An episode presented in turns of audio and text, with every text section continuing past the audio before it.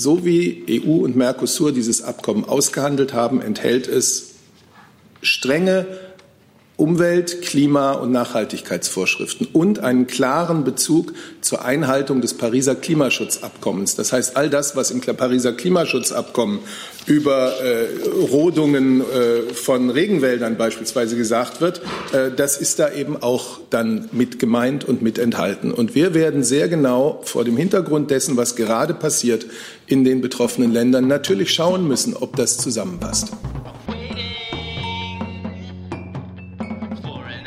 Einen guten Mittwochmittag wünsche ich, liebe Kolleginnen und Kollegen. Herzlich willkommen in der Bundespressekonferenz zur Regierungspressekonferenz. Ich begrüße Regierungssprecher Steffen Seibert und ich begrüße die Sprecherinnen und Sprecher der Ministerien. Liebe Hörer, hier sind Thilo und Tyler. Jung und naiv gibt es ja nur durch eure Unterstützung. Hier gibt es keine Werbung, höchstens für uns selbst. Aber wie ihr uns unterstützen könnt oder sogar Produzenten werdet, erfahrt ihr in der Podcast-Beschreibung. Zum Beispiel per PayPal oder Überweisung. Und jetzt geht's weiter. Und wir starten traditionell am Mittwoch mit dem Kabinett. Ja, schönen guten Tag. Ähm, der erste Punkt, der im Kabinett heute zur Sprache kam, Strukturstärkungsgesetz Kohleregionen. Der Bund hält seine Zusagen gegenüber den Braunkohleregionen und setzt die Eckpunkte, die wir im Mai im Kabinett beschlossen haben, um in einem Strukturstärkungsgesetz Kohlenregionen.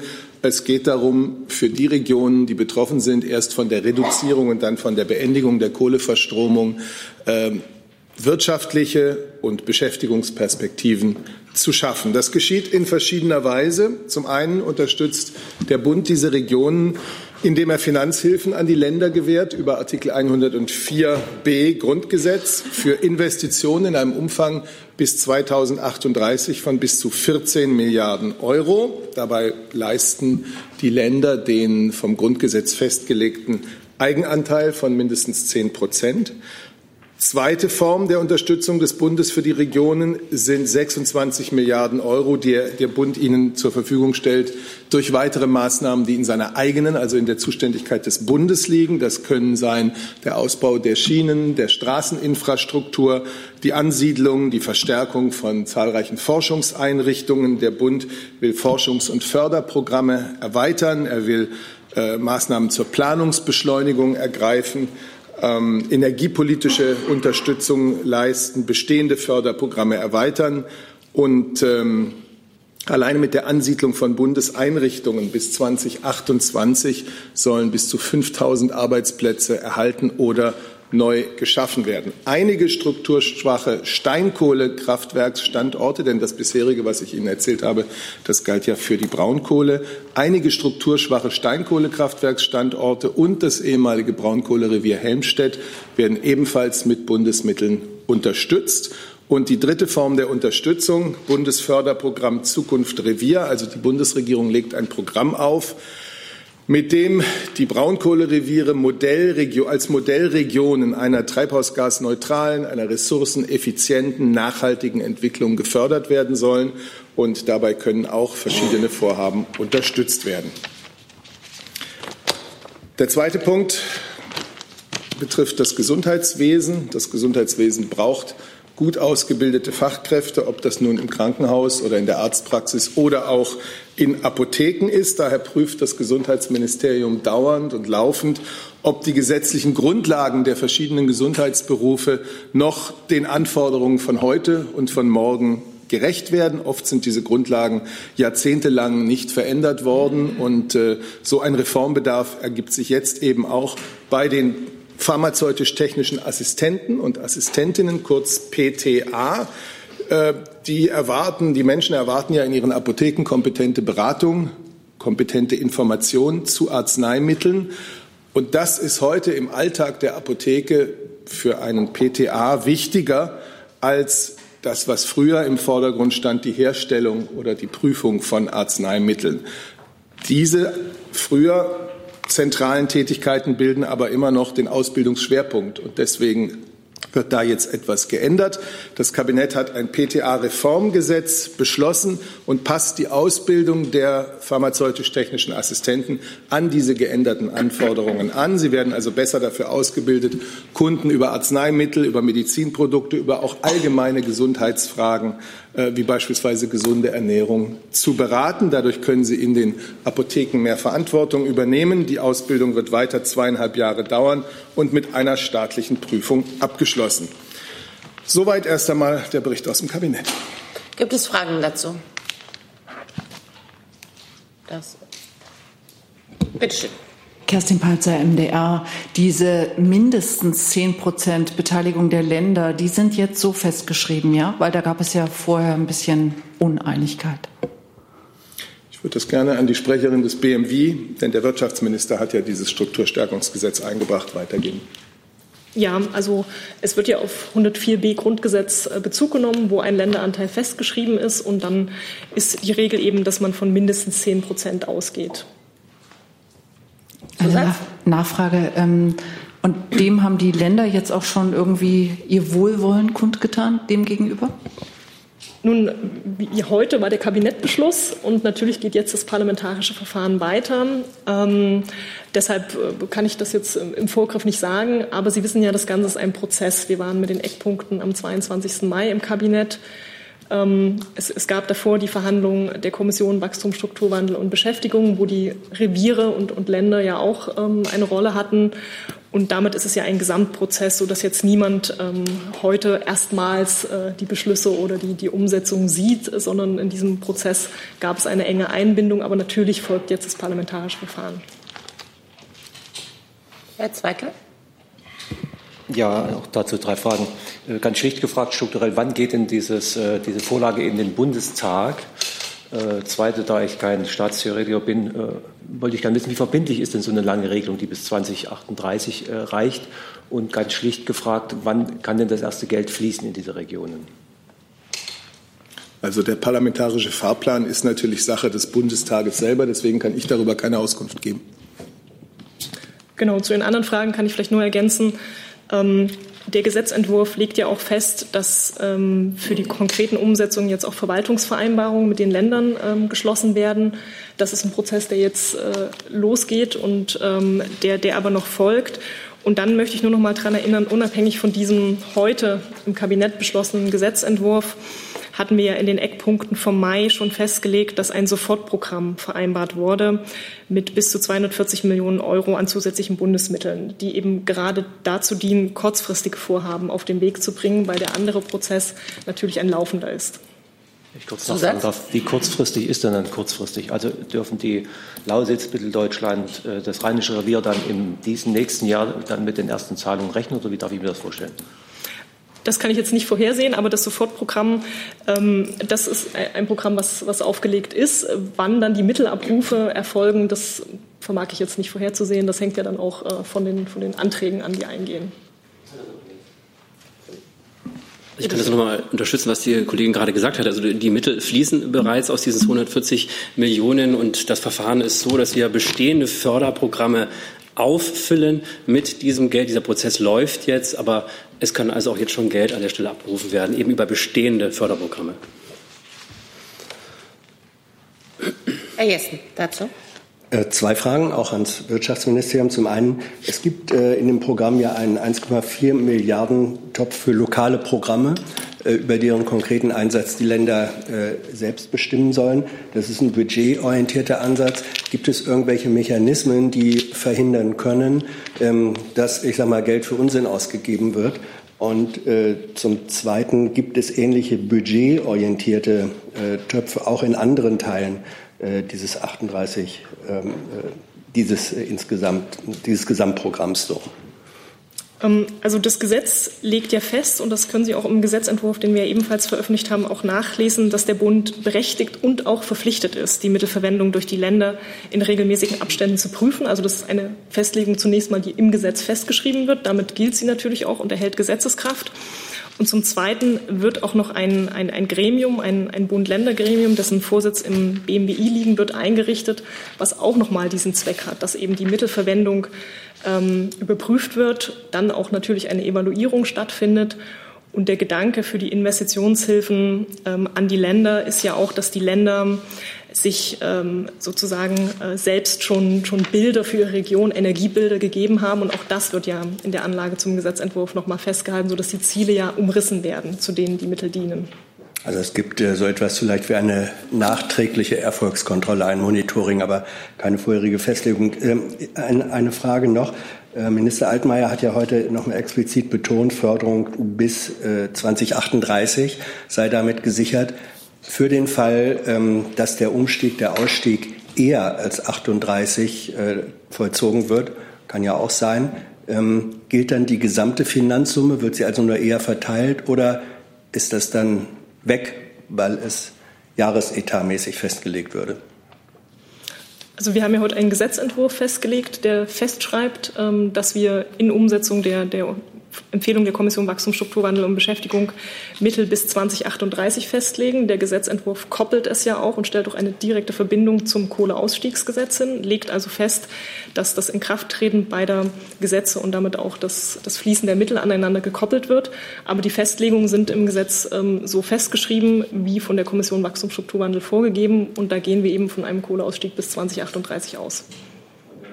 Entschuldigung, Herr Kollege, bitte. Ja, Ulrich Steinkohl, Deutsche Presseagentur. Äh, die Kohleländer hätten ja gern einen Staatsvertrag über das ganze Thema. Wie steht die Bundesregierung dazu?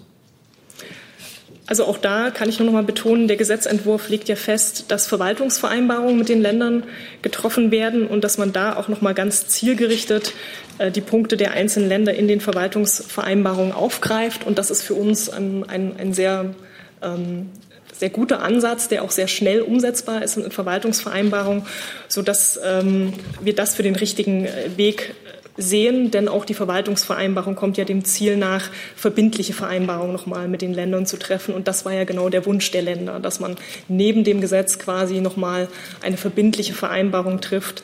Und das kann aus unserer Sicht die Verwaltungsvereinbarung ebenso gut abbilden. Herr Jung dazu? Ich würde gerne noch mal verstehen, was passiert, wenn wir früher aus der Kohle rausgehen. Fließt das gesamte Geld trotzdem? Die Festlegung gilt, so wie sie im Gesetz getroffen ist. Ähm, da ja, ist steht bis, zwei, bis 2038. Ich kann ja, genau. kann ja sein, dass eine neue Bundesregierung in zwei Jahren sagt, wir gehen bis 2030 raus. Fließt denn trotzdem das ganze Geld? Dann würde man, also das ist jetzt Spekulation, ne? wir wissen alle nicht, was in 10, 20, 30 Jahren passiert. Und ich weiß auch nicht, was eine neue Bundesregierung beschließen würde. Ne? Aber die Festlegung in diesem Gesetz ist so getroffen. Und wenn in der Zukunft andere Gesetze beschlossen werden sollen, dann vermag ich jetzt nicht darüber zu spekulieren. So, Satz? Ja, es geht ja darum, was in den nächsten zwei Jahrzehnten passiert. Und ich würde einfach nur gerne verstehen, warum man das einfach nicht in, die, in das Gesetz mit reingeschrieben hat. Weil man, es heißt ja naja, bis 2038. Das Gesetz sieht eine Evaluierung vor in regelmäßigen Abständen und dann wird man halt sehen, was in Zukunft passiert. Aber der wichtige Punkt, den dieses Gesetz macht, ist eine klare Perspektive zu schaffen, eine klare Perspektive für die Regionen zu schaffen, für die, die Umsetzung der Kommission Wachstum, Strukturwandel und Beschäftigung und einen Kohleausstieg bis 2038. Herr Zweiglein nochmal. Ja, noch eine Nachfrage an das äh, Bundesumweltministerium. Äh, Herr Haufe, Ihre Ministerin hat ja angekündigt, eine Forschungseinrichtung äh, zum Thema Power to X äh, in Cottbus anzusiedeln. Ich hätte gern gewusst, wie weit da die Planungen schon gedient sind. Gibt es da schon einen Starttermin, was man da, wie viel äh, Investitionen dorthin fließen werden und äh, wie viele Mitarbeiter man möglicherweise dann dort haben wird? Also Teil des Strukturstärkungsgesetzes ist auch die Errichtung dieses ähm, Kompetenzzentrums für die nachhaltige Erzeugung und Nutzung von, ich habe es gerade gesagt, Power to X, ähm, Kraftstoffen, Brennstoffen. Also das sind ähm, synthetische Kraftstoffe, die unter anderem aus Wasserstoff produziert werden, aus Solar, Windenergie und dann aus Wasserstoff. Ähm, dieses Zentrum hat die Ministerin angekündigt. Das hat sie auch mit der Landesregierung in Brandenburg ähm, bekräftigt vor etwa zwei Wochen, dass dies in Cottbus kommen soll. Und wir ähm, bereiten jetzt ähm, die Einrichtung vor. Mehr kann ich Ihnen jetzt noch nicht genau sagen. Ich habe ja heute noch kein genaues Datum. Darüber werden wir informieren, sobald das feststeht. Wichtig war aber jetzt erstmal, dass auch dass dieses Projekt innerhalb des Strukturstärkungsgesetzes, wie es heute verabschiedet worden ist, auch ähm, enthalten ähm, war und, und ist. Äh, das ist jetzt die Grundlage für uns weiterzumachen. Da frage ich mal kurz nach, warum denn ausgerechnet dann Cottbus hätte ja auch, was weiß ich, Leipzig oder das mhm. Rheinische Revier sein können. Ja, also auf der einen Seite haben wir ja in Cottbus an der Universität äh, dort, an der äh, BTU, an der Technischen Universität einen Schwerpunkt zur Wasserstoffforschung. Das ist also eine sehr gute Ergänzung für uns, dort ein solches Kompetenzzentrum aufzubauen. Außerdem können Sie ähm, dort ähm, vor Ort ähm, in den bestehenden Anlagen, wie zum Beispiel in Schwarze Pumpe, wo es ja auch ja, unterschiedliche Möglichkeiten momentan der Energieerzeugung gibt, ähm, mit ähm, Forschung und auch mit praktischer Umsetzung von, von der Herstellung von synthetischen Kraftstoffen ansetzen. Ähm, Sie wissen vielleicht selber auch, dass im Lausitzer Revier an dem ein oder anderen ähm, Kraftwerksstandort darüber nachgedacht wird, wie zukünftig mit erneuerbaren, Energie, wie erneuerbaren Energien zukünftig besser gespeichert werden können. Äh, Big Battery, ein großes Projekt, was auch gerade dort entstanden ist. Das sind alles Voraussetzungen, die wir brauchen, um äh, synthetische Kraftstoffe oder Brennstoffe herzustellen. Deswegen haben wir dort eine ganze Menge von ähm, Vorteilen, die wir am Standort Cottbus sehen. Herr Jung noch mal dazu. Ja, zwei kleine Verständnisfragen. Äh, zum einen heißt es, dass die Bundesregierung aktuell immer noch mit dem mit RWE verhandelt über Entschädigungen. Herr Seibert, können Sie uns sagen, wer da mit wem verhandelt, wie lange das nun dauern soll? Und Herr Haufe, äh, mich würde die Einschätzung des Umweltministeriums interessieren, äh, weil mit dem Geld ja auch der Bund neue Autobahnen, Bundesstraßen und Bahntrassen baut. Mir geht es bei den Bundesstraßen und Autobahnen darum, ob Sie das als förderlich für den Klima- und Umweltschutz sehen, weil wenn ich die Experten und Scientists alle verstanden habe, dann müssen wir aufhören, Straßen zu bauen. Ich beginne mit Ihrer ersten Frage. Also auch da möchte ich nochmal an den Gesamtprozess erinnern. Wir sind ja im Prozess der Umsetzung der Empfehlung der Kommission Wachstum, Strukturwandel und Beschäftigung. Der eine wichtige Pfeiler ist das Strukturstärkungsgesetz von heute und das verknüpft ja auch den, den zweiten Teil, nämlich den Kohleausstieg. Dazu haben wir ähm, vor der Sommerpause einen, einen Rahmen ähm, veröffentlicht, Rahmen und nächste Schritte für die Kohleausstiegsgesetzgebung. Und da ist es so, dass wir beim Thema Braunkohle erste Gespräche mit Betreibern mit RWE geführt haben. Und beim Thema Steinkohle entwickeln wir Ausschreibungslösungen, die dann, ähm, was dann auch wieder zusammenfließen wird in, den, in das Kohleausstiegsgesetz, welches wir dann jetzt im zweiten Halbjahr vorlegen. Ja, was äh, die, den Ausbau der Verkehrsinfrastruktur betrifft, so gilt ja erst einmal der Verkehrswegeplan, den die Bundesregierung in der letzten Legislaturperiode beschlossen hat, 2030. Und da war es nicht zuletzt auch äh, Teil des oder Ergebnis des Engagements des Bundesumweltministeriums, dass eben sichergestellt ist, dass nicht mehr Geld für die Straße ähm, ausgegeben wird als für die Schiene, sondern mindestens gleich viel Geld ausgegeben wird.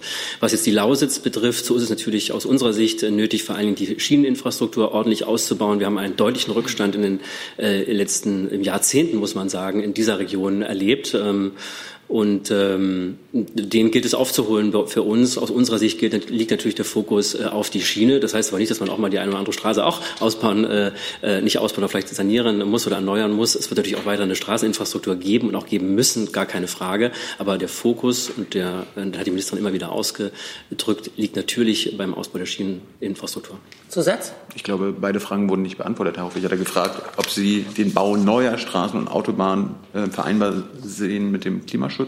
Und Frau Baron, ich wollte wissen, bis wann Sie die Entschädigungen, die RWE-Sachen verhandelt haben wollten.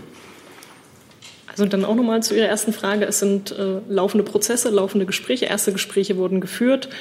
Und dann hatte ich ja gesagt, unser Ziel ist es, all das, den Braunkohleaspekt wie auch den Steinkohleaspekt, dann zusammenzuführen in einem Kohleausstiegsgesetz, wo wir einen Entwurf im zweiten Halbjahr vorlegen.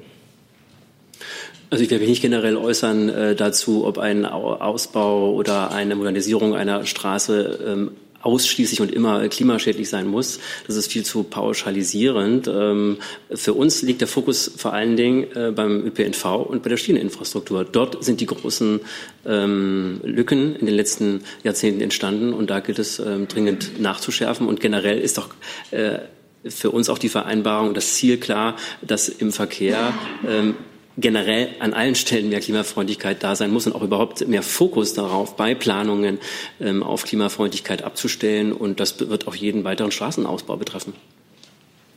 Dann Herr Rimmer mit einem neuen Thema, bitte. Ich habe eine Frage an Herrn Fähnrich. Äh, Herr Fähnrich, es gibt massive Kritik an einer vermeintlich allzu schleppenden Ausstattung der Soldaten mit neuen Kampfstiefeln. Können Sie uns da mal äh, das Verfahren, den Stand der Dinge äh, schildern und das Problem benennen, wenn es denn eins gibt.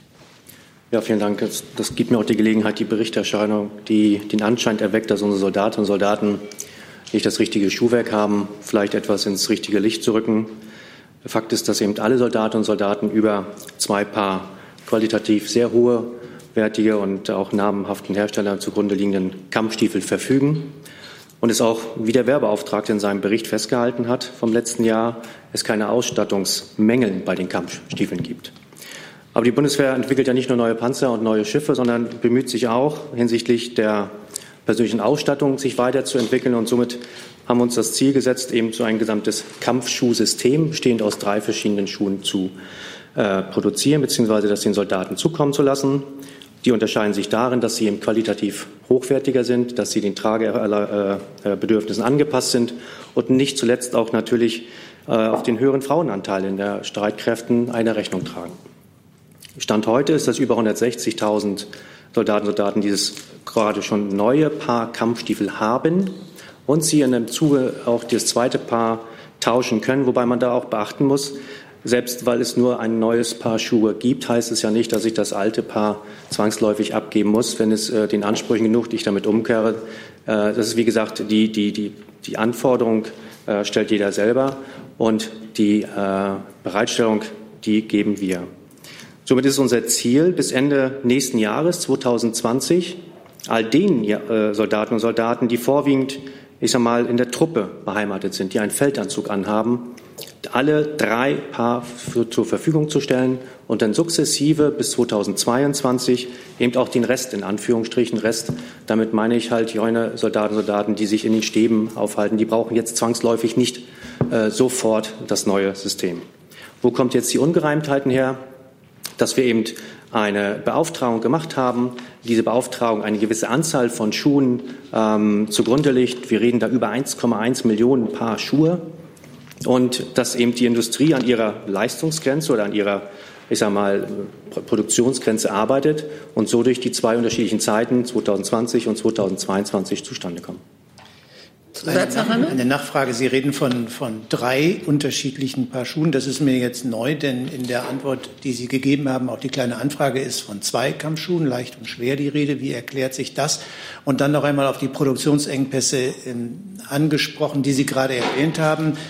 Stimmt es, dass Sie ein ursprüngliches Ziel 2020 Vollausstattung verschieben mussten? Also die drei kommen dadurch zustande, dass wir von zwei schweren, jetzt gehe ich sehr ins Detail, und ein paar leichten, und das ist die Summe dann drei, beinhaltet. Und die Produktionskapazitäten die haben sich daran ausgerichtet, wie der Bedarf formuliert wurde. Das heißt, wir haben quasi formuliert, die gewisse Anzahl zu haben bis 2020 das ist aber nicht machbar im Rahmen der Kapazitäten und somit haben wir das entsprechend priorisiert. Herr Jung dazu? Können Sie sagen, äh, was für neue Panzer und Schiffe entwickelt werden?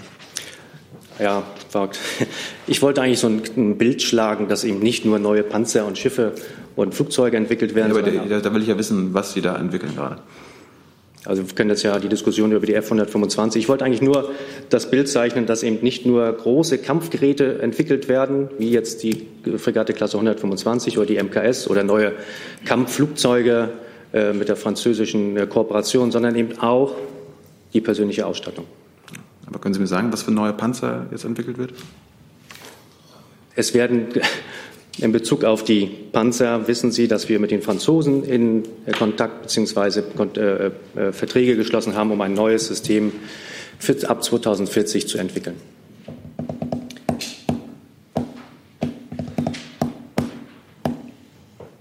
Frau Timo Pfeffer mit einem neuen Thema, bitte. Äh, Frau Adebar, kommentieren Sie bitte ähm, Entscheidung äh, des Beratungsgerichtes in Kiew, dass der russische Journalist äh, Kirill Wyschinski äh, ist heute befreit worden. Ja, wir haben den Prozess gegen Kirill Wyszynski von Beginn an sehr genau beobachtet, den Prozess in der Ukraine. Wir selbst haben keine eigenen Erkenntnisse über die gegen ihn erhobenen Vorwürfe. Wir haben aber, und das trifft auch jetzt noch zu, die OSZE unterstützt, die auch gegenüber der ukrainischen Seite immer auf eine Beschleunigung des Verfahrens gedrungen hat. Und die Tatsache, dass Herr Wyszynski jetzt ähm, auf freiem Fuß ist, ist doch äh, vielleicht ein Schritt oder zumindest haben wir die Hoffnung in diese Richtung, dass sich Deutschland weltweit äh, für die Pressefreiheit einsetzt, in allen Ländern, in der Ukraine, das gilt natürlich auch für Russland, ähm, wissen Sie. Und auch äh, unter diesem Gesichtspunkt werden wir das Verfahren gegen Kirill Wyszynski natürlich auch weiter im Auge behalten. Zusatz? Ähm, Frau Lewa, ich habe mehrmals äh, Sie und Herr Broll gefragt, ähm, äh, hat äh, Deutschland und die Ukraine auf diplomatischen Kanälen äh, Fall von Kirill Beschinski besprochen? Wenn ich Ihnen dazu etwas äh, sagen kann, dann will ich das ähm, eventuell gerne nachreichen. Noch ein letzter ja. Zusatz dazu, ja? Ähm, Herr Seibert, ich wollte Sie fragen. Frau Bundeskanzlerin hat äh, am Wochenende während äh, des Gipfels in Frankreich gesagt, dass äh, sie hat den Eindruck, äh, dass äh, der ukrainische Präsident mit dem neuen ukrainischen Präsidenten kann man Erfolge im Minsker Prozess ziehen. Ist jetzt sieht man die Bundesregierung jetzt Befreiung von äh, Wyszynski vielleicht als Signal äh, einer Verhandlungsfähigkeit der ukrainischen Regierung mit Russland jetzt Dialog aufzunehmen? Ich denke nicht, dass die Bundeskanzlerin sich bei ihrer Äußerung in Biarritz darauf bezogen hat.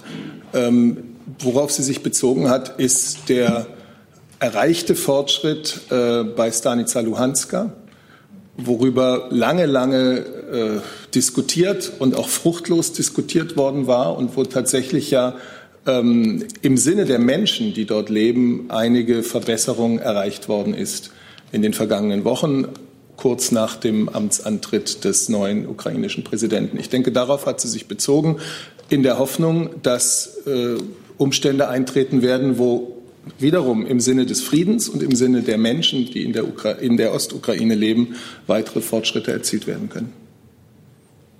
Herr Delfs dazu? Ja, Herr Seibert, äh, zum selben Thema. Die Kanzlerin hatte ja angedeutet, dass es äh, demnächst doch äh, wieder so ein Normandie-Format-Treffen geben könnte, dann in Paris. Ähm, wie ist da eigentlich die, der, die Zeitplanung? Gibt es da schon irgendeinen ähm, konkreten Termin oder was können Sie uns dazu sagen? Nein, ich kann Ihnen keinen konkreten Termin nennen, aber es stimmt, äh, dass sowohl die Bundeskanzlerin als auch der französische Präsident sich dazu geäußert haben und ähm, man jetzt an den Vorbereitungen ist. Es muss ja erstmal gut vorbereitet werden, um möglichst zeitnah tatsächlich einen solchen Normandie-Vierer-Gipfel auf Staats- und Regierungschefsebene wieder machen zu können. Ich habe aber keinen Termin für Sie heute. Herr Kollege mit einem neuen Thema, bitte. Oder Herr Rinke dazu? Neues Thema? Gut, okay. Dann erst bitte. Zwei Fragen bitte. Äh, Herr Seibert, mit welchen Erwartungen trifft morgen Frau Merkel, der Herr Mitsotakis und Herr Hebestreit im Programm steht ein Treffen mit Herrn Scholz. Ist das richtig? Ja, weiter. Ja, ich halte nichts davon, dass man immer Erwartungen äh, ausdrückt. Zunächst einmal, es ist der, äh, der, Antrittsbesuch des neuen griechischen Ministerpräsidenten. Natürlich hat die Bundeskanzlerin bei früheren Gelegenheiten äh, schon getroffen, aber nun als Ministerpräsident sieht sie ihn äh, das erste Mal hier in Berlin und deswegen ist das ein, ein schöner Termin, auf den wir uns freuen, um wirklich einen breiten Austausch über die Themen, die Deutschland und Griechenland bilateral, aber vor allem natürlich auch als gemeinsame europäische Partner äh, verbinden. Das ist äh, das, was ich jetzt an Erwartungen aussprechen möchte. Äh, und weiter möchte ich, da gibt es keine Erwartungen, die ich hier auszudrücken hätte. Bitte? Okay. Also Herr Mitsotakis und sein ähm, Finanzminister werden auch Herrn Scholz morgen Vormittag in Berlin treffen. Und da halte ich es genauso wie Herr Seibert. Wir freuen uns auf das Treffen, aber formulieren erstmal keine Erwartungen, sondern freuen uns auf den Austausch. Sekunde. Ja. Jetzt bitte. Welche Themen sind im Gespräch in dieses Treffen? Da mache ich mir jetzt einfach alle, die sich gegenseitig ähm, von gegenseitigem Interesse sind. Das ist ein Kennenlerntreffen jetzt. Dann Frau Müller bitte mit einem neuen Thema. Ja, eine Frage ans Verkehrsministerium. Könnten Sie mal ein bisschen ähm, im Detail darlegen, was Sie vorhaben beim Thema Falschparken? Da ging ja heute ähm, äh, Meldung durch die Medien, dass Sie vorhaben, da schwere Verstöße härter zu bestrafen. Was genau haben Sie vor? Genau, also alle Maßnahmen, die äh, jetzt nochmal ähm, durch die Presse gingen, beziehen sich auf die ähm, vor wenigen Wochen vorgestellte StVO-Novelle. Ähm, fangen wir mal an mit der, mit der Maßnahme in Bezug auf Falschparken auf Radwegen. Äh, das BMVI plant da höhere wirksame Geldbußen für das unerlaubte Halten auf Schutzstreifen sowie für das verbotswidrige Parken in zweiter Reihe äh, und auf Geh- und Radwegen. Äh, für diese Verkehrsverstöße werden künftig die Geldbußen von derzeit ab 15 Euro auf bis zu 100 Euro erhöht. Und eben bei verschärften Verstößen, zum Beispiel mit Behinderung, Gefährdung oder Sachbeschädigung, ist darüber hinaus künftig der Eintrag eines Punktes in das Fahrerlaubnisregister vorgesehen. Ähm, das ist tatsächlich nur ein Punkt der gesamten, ähm, der gesamten Novelle. Ähm, andere Punkte, die hatten wir äh, vor einer Weile auch schon mal vorgestellt, die finden Sie auch alle auf unserer Webseite, äh, sind zum Beispiel hohe Geldbußen äh, beim Nichtbilden einer Rettungsgasse.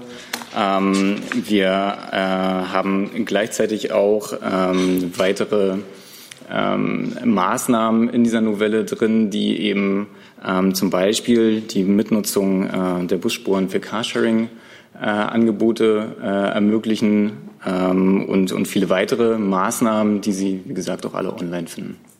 Zwei Nachfragen. Zum einen, ähm, können Sie mir einen Fall schildern, wo Parken auf Geh- oder Radwegen keine Behinderung darstellt? Also ist da nicht automatisch jedes Parken auf Geh- oder Radwegen ein schwerer Verstoß und würde zu, Punkten in, zu einem Punkt in Flensburg führen? Und die zweite Frage, ich weiß nicht, ob ich das gerade richtig verstanden habe. Ähm, irgendwie haben Sie ja gesagt, das war schon drin in dem, was Sie vor ein paar Wochen vorgestellt haben. Ich mhm. erinnerte mich nicht daran. Haben Sie das auch öffentlich vorgestellt und wir hatten es nur nicht gehört oder? Sie, Sie, sprechen spezifisch auf den Punkt an wahrscheinlich, ne? Genau, genau. Genau, also der, der ist seit Gefühl, an, das kannte ich noch nicht. Der ist seit Anfang an äh, dabei, genau. Okay, und dann nochmal die Frage nach, ist nicht jedes Parken auf Geh- und Radwegen eine Behinderung und damit nach Ihrer Definition automatisch ein schwerer Verstoß, der mit Punkt in Flensburg geahndet werden müsste? Ähm, sicherlich ist äh, jedes Parken auf dem Radweg für den jeweiligen Fahrradfahrer ähm, ein, äh, ein, eine Behinderung. Ähm, die Staffelung der, der, der Bußgelder, die bereits im äh, Bußgeldkatalog stehen, richtet sich aber eben nach der Schwere. Sekunde bitte. Jetzt.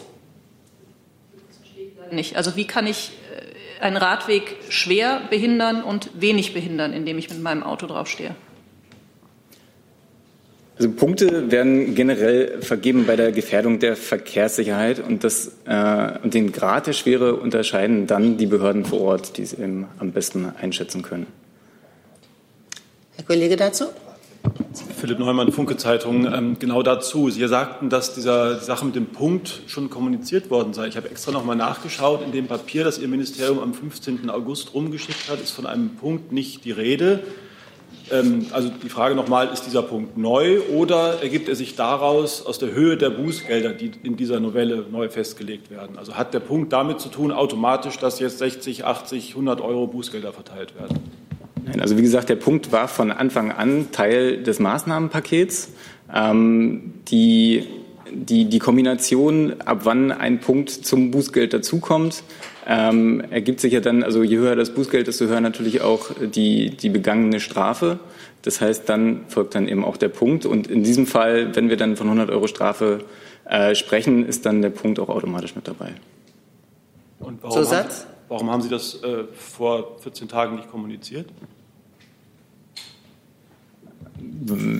also wir hatten ja das Gesamtpaket äh, kommuniziert, darunter eben verschiedene Einzelmaßnahmen. Das Gesamtpaket verfasst, äh, umfasst eben sehr, sehr viele Maßnahmen.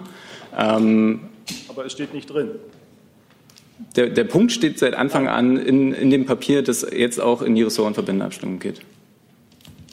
Also jedenfalls nicht in den fünf Seiten, die Ihr Ministerium von der Pressestelle aus an Journalisten geschickt hat. Vielleicht können wir da noch mal Textarbeit betreiben. Herr Neumann, Sie hatten sich noch mal mit einem anderen Thema gemeldet oder war das die Frage, die Sie fragen wollten? Das war die Frage, die ich fragen wollte und die Textarbeit, die klären wir mit dem Kollegen. Gut, okay. Dann Frau Dudin mit einem neuen Thema, bitte. Eine Frage an Frau Adebar zum Thema Seenotretter vor Malta. Ähm, die Mission Lifeline hat äh, getweetet, äh, dass es jetzt Gespräche mit der Bundesregierung gibt, äh, um eine Lösung zu finden. Wie ist denn da der Stand? Vielleicht kann das BMI auch was sagen. Fakt ist, ähm, wir brauchen dringend ähm, eine Lösung auch für diesen konkreten Einzelfall. Und auch dieser Einzelfall zeigt uns eben noch mal, wie ähm, dringend es auch ist, ähm, zu einer europäischen Lösung dort zu kommen. Auch daran arbeiten wir, vielleicht zu den Gesprächen, die es gibt, das BMI. Ja, sehr gern. Sie sprechen ja von dem Schiff mit dem Namen Eleonore, das äh, aus Seenot gerettete Person aufgenommen hat. Und ähm, ich will vielleicht noch mal an der Stelle sagen, wir hatten ja jetzt in den letzten Wochen und Monaten eine Position des BMI, im Grunde genommen der Bundesregierung, hier mehrfach deutlich gemacht, die natürlich auch in diesem Fall gilt. Das heißt, äh, wir arbeiten darauf hin, dass es eine solidarische äh, Verteilung, eine Wahrnehmung solidarischer Verantwortung gibt. Und das gilt auch in diesem konkreten Fall. Nun ist es so, dass die dieses Schiff unter deutscher Flagge fährt und wir haben äh, zwischenzeitlich äh, in unserer Verantwortung als Flaggenstaat auch die Europäische Kommission kontaktiert und gebeten, die Koordinierung der Gespräche für diesen konkreten Einzelfall aufzunehmen. Und selbstverständlich, wie in allen anderen Fällen, auch hier wieder signalisiert, dass wir uns in beachtlicher Höhe an der Verteilungsentscheidung beteiligen werden. Herr Jessen dazu? Es geht ja nicht nur um die Verteilung. Äh, der Kapitän der Eleonora hat berichtet, dass Malta verhindere, dass ein Versorgungsschiff ähm, Wasser und Lebensmittel äh, an Bord bringe. Das bezeichnet man gemeinhin als Aushungern.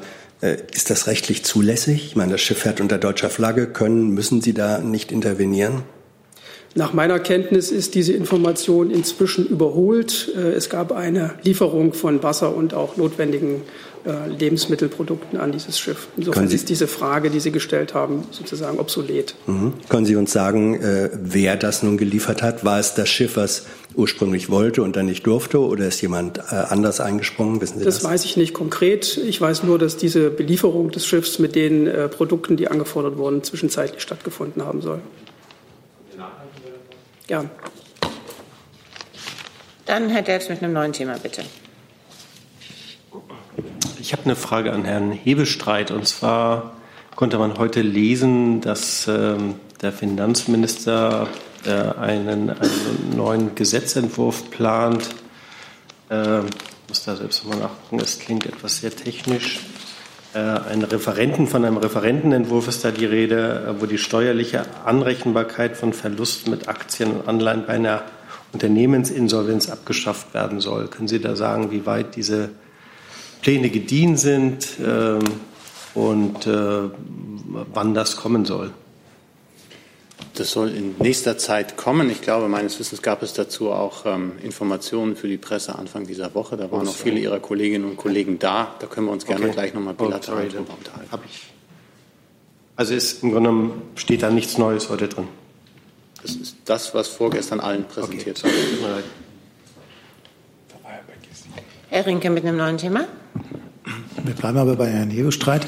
Das Statistische Bundesamt hat das Defizit für 2018 äh, nochmal nach oben berechnet. Also wir sind jetzt über 61 Prozent. Die Bundesregierung hatte ja das Ziel, in ähm, diesem Jahr das Maastricht-Kriterium von 60 Prozent zu erreichen. Mit dieser Neuberechnung hätte ich ganz gerne gewusst, ob dieses Ziel nun aufgegeben wird, ob es aus Ihrer Sicht schwerer wird, es zu erreichen. Nein, aufgeben werden wir dieses Ziel nicht, aber aufgrund dieser Entwicklung, die Sie beschreiben und auch der konjunkturellen Entwicklung, die wir in diesem Jahr im Moment ähm, vor Augen haben, ähm, wird es schwieriger, dieses Ziel, was wir uns alle sehr strikt vorgenommen haben, zu erreichen. Da muss man jetzt die Entwicklung der nächsten Wochen und Monate abwarten, die ja auch nicht unwesentlich von den Weltläuften beeinflusst werden.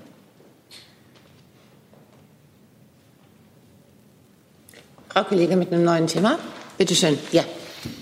Grieshaber von AP. Ähm, ich habe eine Frage zu dem Projekt Maramuris. Das ist dieses umstrittene Jugendprojekt in Rumänien. Ähm, da gibt es Vorwürfe, dass die Kinder da misshandelt wurden. Und ähm, mich würde interessieren, hat eines der Ministerien hier Kontakt zu den rumänischen Behörden gehabt? Familie, Auswärtiges Amt, Justiz? Familie. Einmal tauschen den Platz, bitte.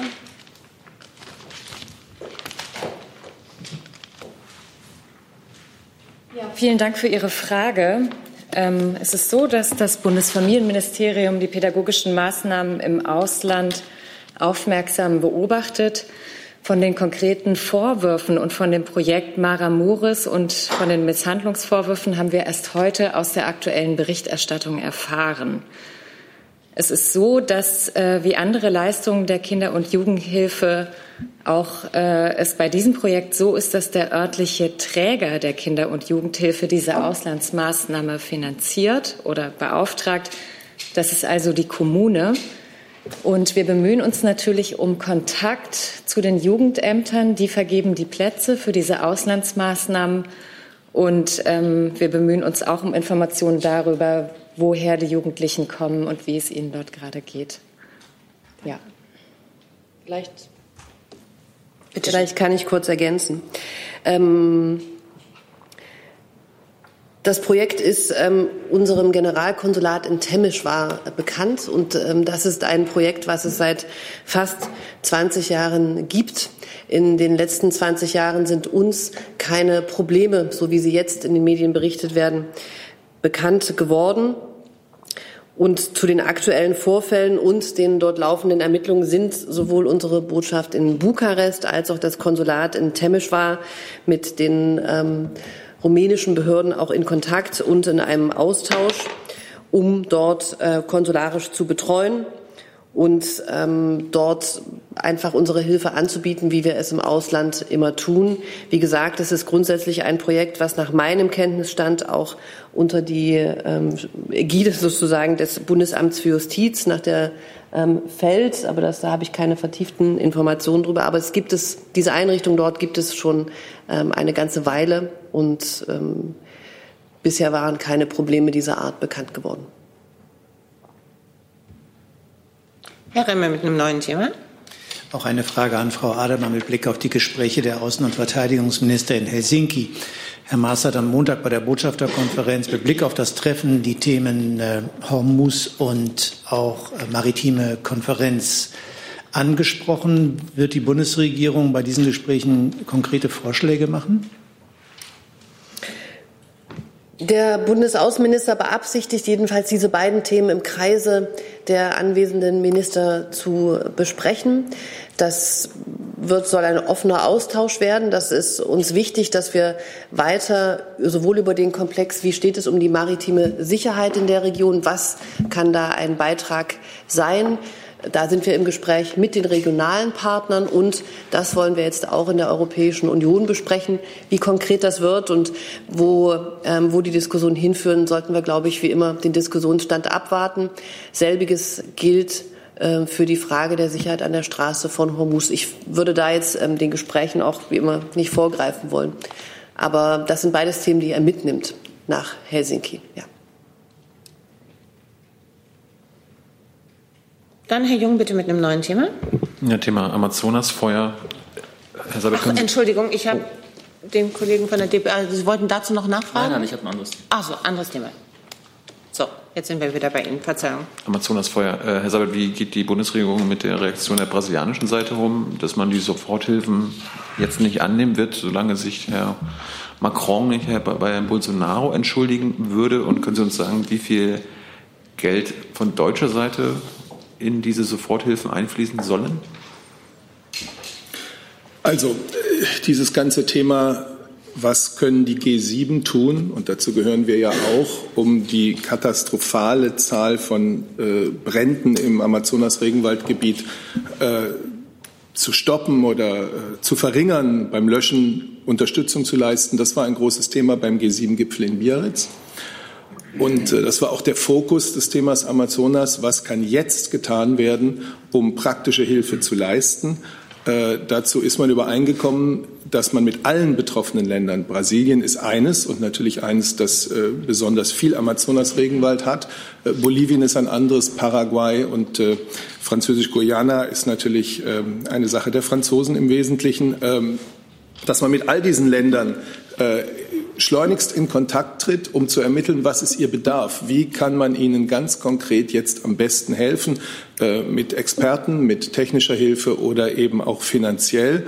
Es gab dazu ganz besonders auch Gespräche mit dem chilenischen Präsidenten Piñera, der in ähm, Biarritz war und der seinerseits in engem Kontakt steht mit mehreren dieser Länder. Es ist Brüssel, das diesen Bedarf und dann die Deckung dieses Bedarfs koordinieren wird. Und was Deutschland betrifft, werden wir das tun, ähm, was der Bedarf erfordert. Wir haben jetzt noch keine Summe genannt, äh, sondern wir wollen jetzt erst mal herausfinden, ähm, was ist das, was wirklich jetzt getan werden kann von uns Europäern aus, aber auch von anderen G7-Ländern aus. Ähm, und Äh, dann werden wir entscheiden, wie wir dazu beitragen können. Das ist der Fokus. Zusatz? Wollte aber wissen, wie Sie mit, der, mit dem brasilianischen Verhalten auf die äh, Hilfszusagen umgehen. Und zum anderen, äh, Herr Macron und glaube ich auch Irland äh, versuchen jetzt das Handelsabkommen Mercosur äh, zwischen der EU und Südamerika zu stoppen, vielleicht auch neu zu verhandeln und so weiter und so fort. Da geht es ja darum, dass diese Waldrodung und Waldbrände ja gefördert werden durch dieses Freihandelsabkommen, dadurch, dass genmanipuliertes Soja zollfrei nach Europa gelangen kann. Also die roden die Wälder für uns. Äh, ist das auch für die Bundesregierung jetzt der nächste Schritt, Mercosur zu stoppen, in Frage zu stellen? Also erstens, äh, wir stehen bereit, Brasilien und die anderen betroffenen Länder bei den Bemühungen, diese schwere Krise rasch zu bewältigen, zu unterstützen. Zweitens, Mercosur. Ihre in Ihrer Frage enthaltene Behauptung kann ich so nicht übernehmen. Mercosur, das EU-Mercosur-Abkommen, ist eines, das gerade im Bereich von Umwelt- und Sozialstandards für einen sehr hohen Standard steht. Das war für uns von vornherein von extrem hoher Bedeutung äh, bei den Verhandlungen über dieses Abkommen. Und deswegen gibt es in diesem Handelsteil des Abkommens ein sehr ehrgeiziges äh, Nachhaltigkeitskapitel mit verbindlichen Regeln zum Klimaschutz. Beide Seiten haben vereinbart, dass das Pariser Klimaschutzabkommen wirksam umgesetzt werden muss. Dafür hatte sich die Bundesregierung unter anderem auch sehr stark eingesetzt. Sie können die verhandelten Texte des Handelsabkommens online ja lesen auf der Internetseite der Generaldirektion Handel der Europäischen Kommission. Es gibt da einen Artikel 6 beispielsweise mit Regelungen zu Handel und Klimawandel. Darin ist dieses Bekenntnis zum Pariser Klimaschutzabkommen enthalten. Es gibt einen Artikel 8 mit Regelungen zu Handel und nachhaltiger Forstwirtschaft. Und was heißt dieses Bekenntnis zum Pariser Klimaschutzabkommen? Das heißt zum Beispiel auch ein Bekenntnis, ähm, dass man Maßnahmen äh, der illegalen Abholzung beendet in den Wäldern, unter anderem im brasilianischen Amazonasgebiet. Das heißt, das sind Teile des Vertrages und wir erwarten natürlich, dass die Vertragsparteien äh, den Zielen, die in diesem Vertrag äh, enthalten sind, nicht zuwiderhandeln. Aber der Fokus jetzt ist doch darauf gesetzt, was kann getan werden, um die Hunderten oder Tausende Brände, die derzeit in diesem riesigen Gebiet lodern, ähm, zu löschen. Wie können wir helfen? Praktische Hilfe. Ähm, und das ist das, was als erstes jetzt getan werden muss. In einem zweiten Schritt, und das hat ja der französische Präsident als G7-Gastgeber auch angekündigt, werden wir uns im Umfeld der UN-Generalversammlung ähm, mit dem Thema befassen, was können wir mittelfristig tun, um zu einer wirklich effektiven Wiederaufforstung zu kommen. Immer im Dialog und in Partnerschaft mit den betroffenen Ländern. Herr Kollege dazu? Äh, ja, Herr Diab von der Asahi Shimbun. Äh, meine Frage geht in die gleiche Richtung. Äh, Frau Annalena Baerbeck hat sich auch vor zwei Stunden vor der Presse geäußert und es geht in die gleiche Richtung, dass auch sie fordert, dass das äh, Handelsabkommen, Freihandelsabkommen ausgesetzt wird von der deutschen Regierung. Äh, vielleicht an Herrn Haufe. Äh, ist Ihre Ministerin da der gleichen Meinung, dass das nicht notwendig ist? Oder wie ist die Position beim Umweltministerium? Also von der Aussetzung kann man ja eigentlich momentan gar nicht sprechen bei dem jetzigen Status, äh, sondern wir befinden uns ja jetzt darüber zu beraten und eine Entscheidung äh, zu fällen innerhalb der Europäischen Union. Das ja jeder einzelne Nationalstaat muss dem ja entsprechend zustimmen. Ähm, Herr Seibert hat ja die Linie hier der Bundesregierung vorgelegt und äh, was das Bundesumweltministerium betrifft, äh, gucken wir uns natürlich sehr genau das Nachhaltigkeitskapitel an. Ähm, wie gerade vorgetragen ist es natürlich so, dass es ähm, ein durchaus ambitioniertes Kapitel ist. Und wir müssen uns natürlich auch fragen, angesichts der jetzigen Situation, die wir dort vor Ort erleben, ähm, ob wir dann auch das, was wir da vereinbaren, auch alles eingehalten bekommen. Ähm, und darüber machen wir uns äh, deutlich Gedanken, ähm, weil das äh, muss natürlich sichergestellt sein, dass äh, dieses ähm, durchaus gute Nachhaltigkeits- und äh, Klimakapitel dann entsprechend auch wirksam ist. Herr Rinke dazu? Zwei Fragen an Herrn Seibert.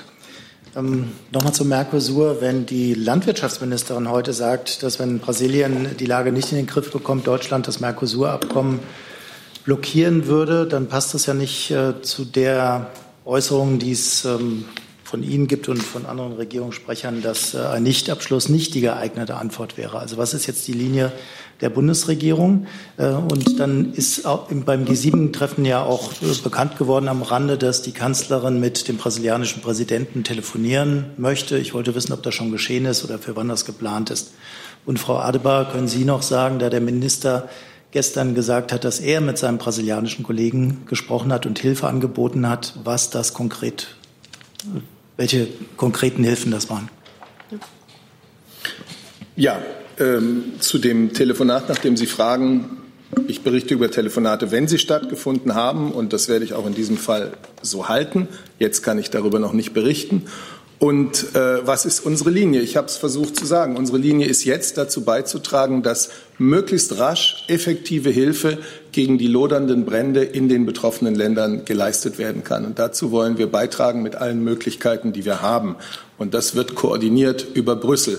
Und zweitens ist unsere Linie, dass uns die Klima- und Umwelt- und Nachhaltigkeitsklauseln im Mercosur-EU-Abkommen äh, ganz genauso wichtig sind wie andere Klauseln. Sie sind uns sogar besonders wichtig, denn wir haben uns bei der Aushandlung ähm, des Abkommens sehr dafür eingesetzt. Und natürlich heißt das, dass man genau hinschauen wird, ob die eingehalten werden. Ähm, ich noch ganz kurz. Ich kann vielleicht auch noch sagen, dass es auch zu dem Nachhaltigkeitskapitel einen Streitschlichtungsmechanismus im ähm, Abkommen gibt, der auch dafür vorgesehen ist. Das heißt, es hat auch eine, eine gewisse Kompaktheit und ein, ähm, eben eine, eine Abgerundetheit in dieser Regelung. Das Telefonat des Außenministers mit Herrn Aroju fand am Montag statt. Inhalt war auch ähm, unser Angebot, wie Herr Seiber das dargestellt hat, jetzt möglichst schnell zu helfen.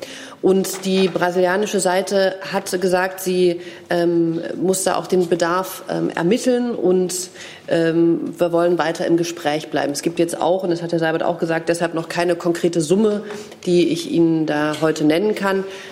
Der Inhalt des Telefonates war, glaube ich, der Stand, den Herr Seibert auch mit den anderen in Biarritz äh, mitgebracht hat, aus Biarritz. Zusatz, Herr Rinke? Ja, Nachfrage bei Herrn Seibert. Wenn Sie sagen, dass man natürlich äh, schauen werde, ob die Vorgaben eingehalten werden, dann impliziert das ja, dass das Abkommen erstmal abgeschlossen wird, in Kraft tritt und man dann schaut, dass es eingehalten wird. Äh, Frau Klöckner hat das aber anders ausgedrückt. Sie hat gesagt, dass Deutschland dieses ähm, Mercosur-Abkommen nicht unterzeichnen wird. Das ist doch ein kleiner Unterschied. Ich weiß nicht, ob Sie mich da falsch verstanden haben. Wir schauen natürlich jetzt auch äh, vor dem Hintergrund der gegebenen Lage sehr genau hin, was passiert da und wie verträgt sich das oder verträgt es sich nicht mit dem, was äh, in Mercosur drinsteht. Okay, also das, das wiederum verstehe ich so. Es könnte dann sein, wenn das sich nicht damit verträgt, dass Deutschland dieses Abkommen nicht mitträgt. Wir haben ja noch ein bisschen Zeit, haben wir ja auch gerade gehört vom Umweltministerium. Unser Fokus ist jetzt, dazu beitragen, dass, äh, dass die Brände aufhören oder verringert werden. Das scheint uns jetzt im allgemeinen Interesse das Allerwichtigste. Mit Blick auf die Uhr wird Herr Jessen jetzt diesen Punkt beschließen. Bitte was? Okay. Ja, vielen Dank, weil Sie ja die Ministerin angesprochen haben. Also Sie bauen da einen Gegensatz auf, den es nicht gibt. Also die Ministerin hat nicht von einer Blockade gesprochen oder von irgendwas nicht zu unterzeichnen. Vielleicht kann ich die Sätze noch kurz sagen. Also das Nachhaltigkeitskapitel ist der Ministerin auch sehr wichtig, weil es eben um nachhaltige Waldwirtschaft geht. Und da hat sie gesagt, das Abkommen beinhaltet nachhaltig, ein nachhaltiges Kapitel mit verbindlichen Regelungen. Wenn diese nicht eingehalten werden, kann es die vereinbarten Zollerleichterungen nicht geben. Da geht es auch um unsere Glaubwürdigkeit. Und sie wird darüber auch mit ihrer Amtskollegin aus Brasilien sprechen, die Anfang ähm, Oktober nach Deutschland kommt. Herr Jessen noch als letztes zu diesem Punkt. Herr Sabat, gerade da Sie die Bedeutung äh, Klimaabkommen angesprochen haben, eben das war der Punkt, weswegen Jean Asselborn gesagt hat, da Herr Bolsonaro ähm, nachgewiesenermaßen mittlerweile äh, sich überhaupt nicht schere um die äh, um Klimaabkommen und deren Einhaltung könne man es derzeit nicht ratifizieren. Das ist seine Argumentation. Er bezieht sich auf das, was Sie als Grundlage genannt haben, sagen, Bolsonaro beweist, dass er es nicht will oder nicht kann. Deswegen darf man jetzt nicht ratifizieren. Äh, diese Argumentation können Sie sich offenbar nicht anschließen. Und die zweite Frage, das Nachhaltigkeitskapitel ist nicht sanktionsbewährt. Da kann man gar nichts machen, wenn das nicht eingehalten wird. Wie kann man dann äh, von wirksamen, verbindlichen Regeln sprechen? Also erstens konfrontieren Sie mich hier mit einer Aussage des luxemburgischen Außenministers, die er für die luxemburgische Regierung gemacht hat. Ich spreche für die Bundesregierung und habe das gesagt, was ich gesagt habe. Ähm, und äh, ich kann es nur noch mal wiederholen. So wie EU und Mercosur dieses Abkommen ausgehandelt haben, enthält es strenge Umwelt-, Klima- und Nachhaltigkeitsvorschriften und einen klaren Bezug zur Einhaltung des Pariser Klimaschutzabkommens. Das heißt, all das, was im Pariser Klimaschutzabkommen über äh, Rodungen äh, von Regenwäldern beispielsweise gesagt wird, äh, das ist da eben auch dann mit gemeint und mit enthalten. Und wir werden sehr genau vor dem Hintergrund dessen, was gerade passiert in den betroffenen Ländern, natürlich schauen müssen, ob das zusammenpasst.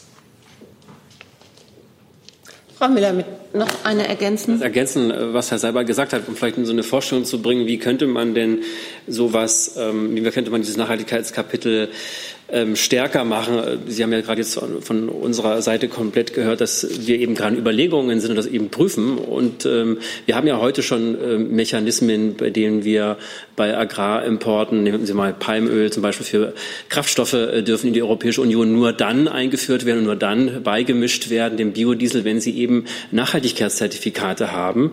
Also solche Zertifikatesysteme gibt es, ähm, die wir heute schon anwenden. Und die sind zum Beispiel ein Mittel, um dann eben ein Ziel eines solchen internationalen Abkommens entsprechend auch zu untermauern und auch ähm, dann eine Form von Sanktionierung oder eben ähm, tatsächlichen Durchsetzung der bestehenden Ziele zu ermöglichen. Da gibt es auch noch andere. Deswegen habe ich ja auch äh, noch mal gesagt, wir sind ja gerade in einem Prüfungsprozess. Wir sind ja nicht gerade dabei, die Unterschrift runterzusetzen.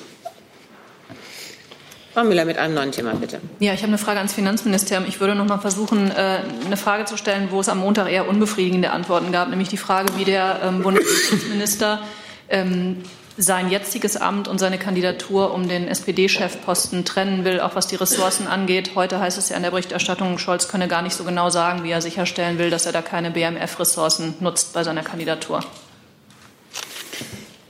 Ja, Frau Müller, da haben Sie recht. Das war am Montag äh, hier schon mal Thema. Da wurde gesagt, man wolle sich klug machen. Jetzt sind wir hoffentlich etwas klüger und ähm, ähm, können dazu sagen, die Bundeskanzlerin, der Vizekanzler, die Verteidigungsministerin, aber auch alle anderen Kabinettsmitglieder trennen natürlich strikt zwischen ihren Regierungsaufgaben und ihren parteilichen Verpflichtungen. Das war so, ist seit vielen Jahrzehnten geübte Regierungspraxis und ähm, das überprüfen Sie auch immer mal wieder kritisch, auch in solchen Berichten. Und äh, für Olaf Scholz ist es auch gar nichts Neues. Er ist seit vielen Jahren stellvertretender Parteivorsitzender, hat also ein Regierungsamt und ein jetzt seit anderthalb Jahren und ein Parteiamt schon miteinander in Einklang gebracht. Ähm, klar ist auch, dass er keine Ressourcen aus dem Ministerium für seine Parteiarbeit, sei es nun die Kandidatur oder sei es vorher sein äh, Wesen als oder Wirken als stellvertretender Parteivorsitzender einsitzt. Die Teilnahme an den 23 Regionalkonferenzen ist logistisch für alle Kandidatinnen und Kandidaten eine ich sage mal, Herausforderung. Äh, das ist für Olaf Scholz auch nicht anders.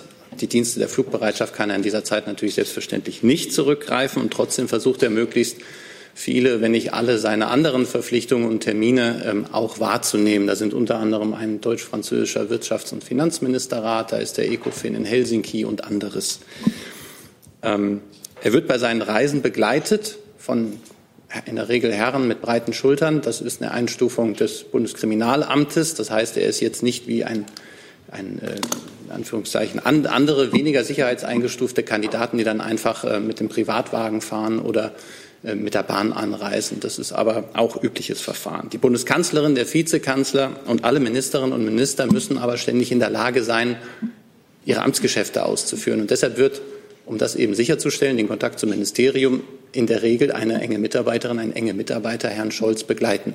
Das fängt an davon, das Mobiltelefon zu übernehmen, während er auf einer Sitzung sitzt. Es geht darüber hinaus, Kontakte zu den Büros zu halten, aber auch logistische Fragen zu klären. Auch das mag etwas sein, was dem einen oder anderen Kandidaten ähm, nicht vergönnt ist. Und ähm, darüber hinaus gibt es keine weitere Unterstützung durch das Ministerium. Darf auch gar nicht so sein. Auch keine Dienst Mobiltelefone, Dienstrechner oder ähnliches darf eingesetzt werden. Was es gibt, und auch da muss man klar sein, ist, was die Beschäftigten außerhalb ihrer Arbeitszeit machen. Also nach Feierabend, am Wochenende oder wenn sie Urlaub haben, das bleibt den Beschäftigten überlassen. ehrenamtliches Engagement, will ich so sagen, und dass natürlich der ein oder andere enge Vertraute von Olaf Scholz, der ihn seit vielen Jahren begleitet, diese Zeit nutzt, um ihm ehrenamtlich mit Rat und Tat zur Seite zu stehen, das, glaube ich, versteht sich von selbst. Aber auch da gelten die Bedingungen, die eben sehr strikt sind, auch nochmal von der Abteilung Z abgefragt worden sind, der Personalabteilung des Finanzministeriums. Kein Diensthandy, kein Dienstrechner und ähnliches. Insofern sind wir heute klüger als am Montag und schade, dass es zwei Tage gedauert hat.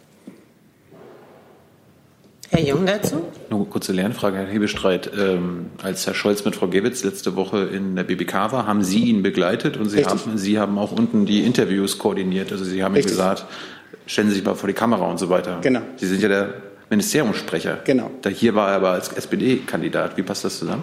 Da es keine, da diese Personen nicht ganz schizophren sind und sich nicht voll trennen können, war das in dieser Phase so, das war ja ganz frisch, ist auch noch nicht offiziell Kandidatur gewesen, sondern es muss ja anerkannt werden. Offiziell ist sie seit Montag Ja, wenn, anerkannt. Er, wenn er hier sitzt. Äh, deshalb erkläre ich es Ihnen, Herr Jung. Ähm, war es so, der Minister äh, wird Fragen nach der Finanztransaktionssteuer gestellt, es wird nach dem SPD-Parteivorsitz gestellt, es wird nach ähm, äh, weiß nicht was und mal darf ich im Prinzip helfen und mal nicht. Aber um zu Ihrer Beruhigung, ich werde an keinen dieser 23 Regionalkonferenzen teilnehmen, um auch da keinen Anschein zu erwecken, dass ich da das eine mit dem anderen verbinde. Insofern ist bei mir die Schizophrenie vielleicht. Frau Dudi mit einem neuen Thema. Eine Frage an Herrn Alter. Es geht um die sogenannten Feindeslisten der Rechtsextremisten. Da gibt es heute einen Appell journalistischer Organisationen an Ihren Minister, äh, dass jene, die da draufstehen, eben informiert werden müssten darüber. Was ist Ihre Antwort an Sie? Also zunächst mal kann ich Ihnen bestätigen, dass uns dieser offene Brief und auch die dazugehörige Stellungnahme bekannt ist. Die liegt bei uns im Hause vor und liegt auch der Hausleitung vor. Aber es ergibt sich durch, diese, durch diesen nochmaligen Impuls im Grunde genommen keine neue Sachlage, denn wir haben uns mit diesen Listen äh, schon seit mehreren Monaten beschäftigt und am 25. Juli diesen Jahres auch eine Pressemitteilung dazu veröffentlicht, in der wir sinngemäß zum Austrag bringen. Ich kann, ich kann das jetzt nur verkürzen, sonst wäre es, es etwas ausführlich an dieser Stelle, aber in der wir sinngemäß zum Ausdruck bringen, dass äh, es wir bei den Listen mit einer zum Teil zufälligen Zusammenstellung von mehreren 10.000 äh, Personen, Institutionen oder Organisationen zu tun haben. Und äh, die Einschätzung äh, ist bereits im Juli getroffen worden, dass zunehmend Personen aus dem öffentlichen Raum, und wir haben da auch explizit Medieneinrichtungen äh, oder auch Privatpersonen, Bürgerinitiativen und Ähnliches genannt, Ziel von solchen Aktionen werden. Und ähm, wir haben auch gesagt, äh, dass sich eine Gefährdungssituation im individuellen Einzelfall äh, ergeben kann. Das muss geprüft werden. Die Tatsache allein, dass man auf einer Liste steht, führt noch nicht zu einer Gefährdung. Das, was an Informationen vorliegt, wurde vom Bundeskriminalamt geprüft und äh, die Pressemitteilung gibt darüber Auskunft, dass wir nicht von einer konkreten Gefährdung von äh, Personen ausgehen müssen derzeit. Der Bundesinnenminister hat sich, das will ich, will ich an der Stelle noch mal wiederholen, auch äh, im Rahmen dieser Veröffentlichung geäußert und hat gesagt, dass Listen, die Angst und Verunsicherung schüren sollen, unsere Freiheit und damit unsere Demokratie bedrohen und dass die Sicherheitsbehörden in Bund und Ländern diesbezüglich wachsam sind und Hand in Hand arbeiten. Ähm, und ganz wichtig ist an dieser Stelle, vor solch perfiden Einschüchterungsversuchen dürfen wir nicht zurückweichen. Wir tun weiterhin alles, um die Freiheit und Sicherheit unserer Gesellschaft zu bewahren. Das gilt für alle Menschen oder Organisationen, die auf diesen Listen stehen, aber insbesondere auch für Journalisten. Wir haben noch zehn Minuten. Mir liegen noch vier Wortmeldungen vor. Ich freue mich also, wenn Fragen und Antworten etwas kompakter ausfallen. Herr Kollege, bitte. Bitte schön. Ich habe eine Frage an Herrn Seibert. Und zwar hat der britische Premierminister Johnson äh, angekündigt, er wolle das äh, Unterhaus für vier Wochen von Mitte September bis Mitte Oktober quasi in einer Zwangspause schicken, was dazu führen würde, dass äh, die Gegner eines ungeregelten Brexits diesen wohl kaum oder nur schwer verhindern könnten. Was ist die Haltung der Bundesregierung dazu? Ja, ob er es wirklich schon angekündigt hat oder ob es nur den BBC-Bericht darüber gibt, das kann ich nicht beurteilen. Ich kenne nur den BBC-Bericht. Auf jeden Fall ist es ein parlamentarischer Vorgang in Großbritannien, der dort lebhaft diskutiert wird und vom Regierungssprecher in Deutschland nicht kommentiert wird. Frau Kollegin, neues Thema bitte. Ähm, ja, ich habe ähm, eine Frage zu der Tötung eines Georgiers letzte Woche in Moabit. Ähm, Hat die Regierung da Sorge, dass es sich hier um eine politische Hinrichtung handeln könnte? Da gibt es ja diverse Medienberichte zu. Und sorgt sie sich, dass dann tatsächlich ausländische Parteien sowas auf deutschem Boden machen können?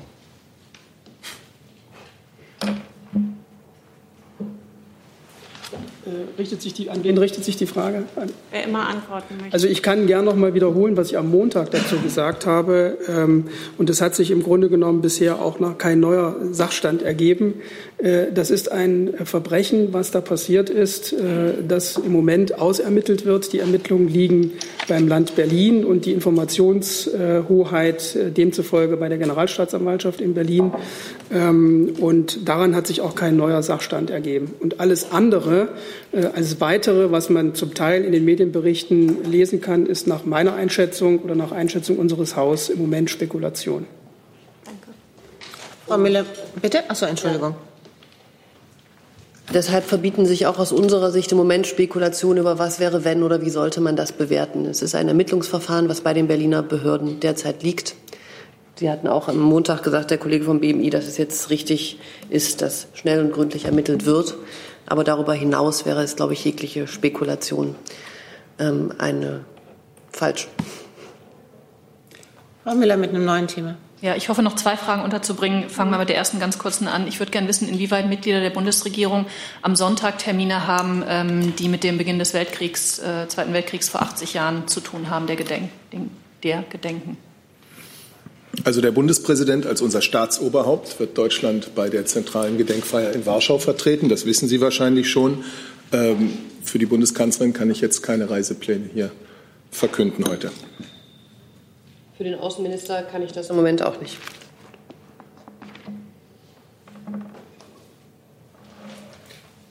Und die zweite Frage? Ach so, ähm, ja, geht ans äh, BMWI. Ähm, ist eine Frage nach dem Stand der Dinge, ähm, Thema Zeitumstellung. Da hat es vor ein paar Monaten mal aus Ihrem Ministerium geheißen, ähm, Sie würden da ähm, in Kontakt mit den EU-Kollegen sein, dass man versuchen wollte, da eine möglichst einheitliche und weitgehend harmonisierte Lösung für den EU-Binnenmarkt zu finden. Sie seien auch mit äh, Verbänden und den anderen Ministerien in Deutschland in der Abstimmung.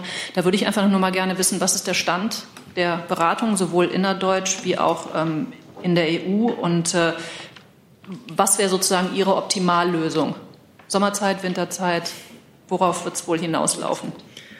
Ja, da kann ich Ihnen leider jetzt wahrscheinlich keine wirklich befriedigende Antwort geben, weil es ist immer noch der Stand, den wir dargestellt hatten. Die Abstimmungsprozesse laufen. Wir sind mit der EU im Austausch, aber auch mit den Ressorts der Bundesregierung. Und daher kann ich jetzt noch keine Position oder näher festhalten. Das heißt, Sie können auch noch nicht sagen, wollen wir immer Sommerzeit, wollen wir immer Winterzeit? Ist, also ist das alles noch im Fluss? Also es gibt, es gibt dazu natürlich Positionen, aber es ist zum jetzigen Zeitpunkt ähm, zu früh, da jetzt eine Festlegung zu treffen, weil eben der Austausch äh, auf verschiedenen Ebenen läuft.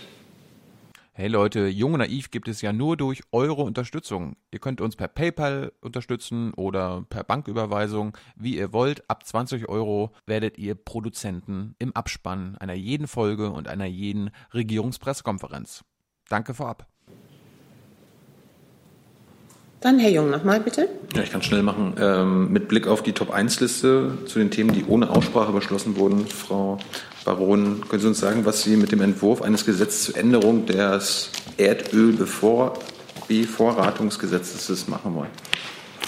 Ähm, was ist der ja, Sinn dahinter? Das, das war heute in der Tat im, im Kabinett als Teil der Top-1-Liste. Ähm, es ist eine technische Änderung, die sich dahinter verbirgt, die auf die Umsetzung von EU-Vorgaben zurückgeht. Ähm, da wird der, der, Zeitraum der Bevorratungspflicht äh, sozusagen angepasst und dieser äh, ist nun der Zeitraum vom 1. Juli bis zum 30. Juni ähm, eines Jahres und ähm, sonst gibt es weitere technische Anpassungen, äh, die aus der EU-Vorgabe resultieren und das Wesentliche ist aber diese, diese Bevorratungspflicht und der Zeitraum. Also es ist eine reine Technik, die sich dahinter Wie war es denn vorher? Wie war es denn vorher? Das müsste ich Ihnen nachreichen, das weiß ich jetzt ad hoc nicht. Gut, dann sage ich danke für diesen Mittwochmittag. Ich wünsche einen weiteren guten Tag und eine gute Restwoche.